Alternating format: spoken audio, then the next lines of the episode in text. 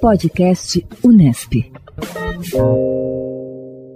Este é mais um programa da série de finalistas do Congresso de Iniciação Científica da Unesp de 2023, que visa divulgar as pesquisas premiadas no IBILSE e representantes da unidade na fase final do Congresso.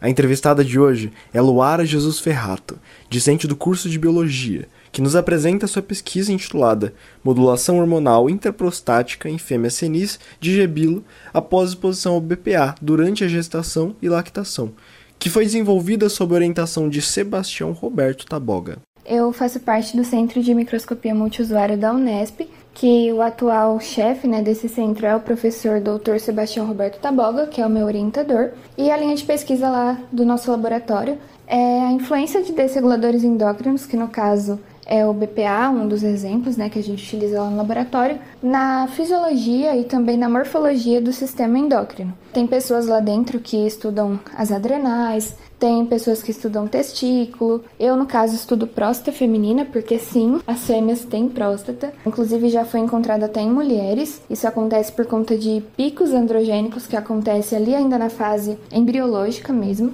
O meu orientador, por exemplo, ele estuda a influência desse desregulador, né, do BPA, na mama. Então, cada um ali pega um ganchinho do sistema endócrino como um todo. E o BPA, que é o desregulador que a gente usa, por que, que a gente estuda ele, né? Por que, que a gente estuda a influência desse desregulador em si? Porque ele está presente no nosso dia a dia nas mais diversas formas. É, quando a gente esquenta lá a nossa marmitinha no micro-ondas, a marmita, quando é de plástico, tem BPA e quando a gente expõe, né, esse plástico ali a altas temperaturas, esse BPA acaba soltando indo para nossa comida, então a gente ingere esse composto. A gente ingere quando a gente bebe em água de garrafinha de plástico, principalmente aquelas mais molinhas, são as mais fáceis de disseminar esse composto na nossa água, porque quanto mais molinho, mais fácil é desse composto soltar ali do plástico e ir para nossa água. Então a gente está ali constante exposição. Então o objetivo ali dessa linha de pesquisa, né, que a gente estuda lá no laboratório, é realmente entender qual é a influência desse composto no sistema endócrino. E a gente já chegou a resultados assim drásticos, porque a gente viu que ele aumenta mais ainda a chance de ter câncer, tanto câncer de mama quanto câncer de próstata. A gente já percebeu que ele influencia ali na esteroidogênese, por exemplo, que é muito importante para a função do sistema endócrino como um todo, principalmente ali é, nas fêmeas, né? Então, assim, ele realmente não é nada bom, é muito disseminado, a gente tá ali em constante contato com ele no nosso dia a dia, então é realmente muito interessante. Os resultados que a gente tem chegado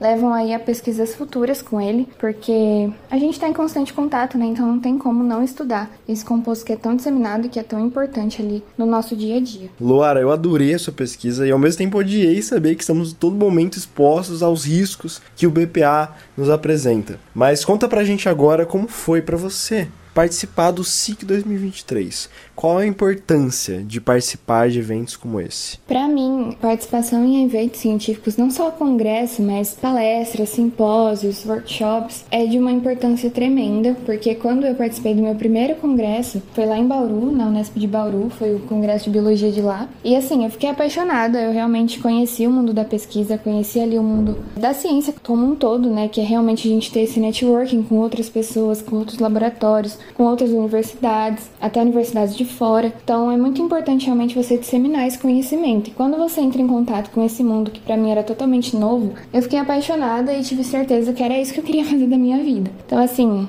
a participação em eventos como esse, como um congresso científico, para mim é indispensável quando você está na faculdade. E até se você não está na faculdade, na escola, eu acho que se eu tivesse tido contato com isso na escola, eu já assim teria certeza muito antes do que eu queria fazer, porque é realmente encantador. E do que eu mais gosto quando eu participo desses eventos é realmente o networking, porque você conhece pessoas de regiões assim que você não conhece, que você nunca foi, e você fica sabendo, conhece o que eles estudam, o que eles fazem, e você vê que realmente a ciência não tem fronteira. Você realmente pode conhecer cada vez mais pessoas, mais trabalhos, mais linhas dentro do que você faz, linhas que você nem imaginava que existia. Então, assim, para mim o networking é o que eu mais gosto e o que eu mais amo quando eu participo desses eventos científicos. Agora, Luara, o que você diria para um estudante de biologia que pensa em começar uma IC e seguir esse caminho da pesquisa? Eu acredito que para alguém que queira começar nessa carreira né, da pesquisa, nessa linha da ciência, no meu caso da biologia, é a pessoa realmente se interessar pelo assunto, porque não é uma linha fácil, não é um trabalho fácil, principalmente aqui no Brasil. Então, para mim, você tem que realmente se interessar pela pesquisa, ser realmente um questionador, porque quando você encontra um resultado, surgem mais perguntas, então você tem realmente que estar tá ali atento mesmo no que você está fazendo, lendo bastante, se interessando, buscando, porque a ciência ela se renova a cada dia, né? E nessa área da pesquisa nem se fala, cada dia mais surgem artigos e publicações e você tem que estar tá sempre atento porque você pode acabar ficando para trás. Então, é realmente você gostar, porque você vai ter que se aprofundar muito no que você faz, no que você estuda, principalmente quando você chega nos resultados, porque não é só chegar nos resultados, você tem que saber discutir esses resultados e explicar o porquê que você chegou até ali e dar ali caminhos, né, para estudos futuros em, em cima do que você achou, do que você descobriu, enfim. É um caminho muito gratificante para quem gosta, por isso que eu acho que o principal ponto é você realmente gostar do que você faz e você ter certeza que você quer isso. E também, acho que é muito importante dizer, né? Acho que todo mundo sabe, mas como eu já falei, não é um caminho fácil, aqui no Brasil principalmente. Mas que isso não desanime quem tá ali começando, porque se você gosta é, e você pode, né, não olhar tanto para esse lado do apoio, principalmente o apoio financeiro, você vai gostar, você vai se divertir, você vai cada dia fazer uma coisa nova. Então, assim, é gratificante para quem gosta. Renan Gonçalves Rocco, de São José do Rio Preto, para o Pod Bilce. Apoio FAPERP, Fundação de Apoio à Pesquisa e Extensão de São José do Rio Preto. Podcast Unesp.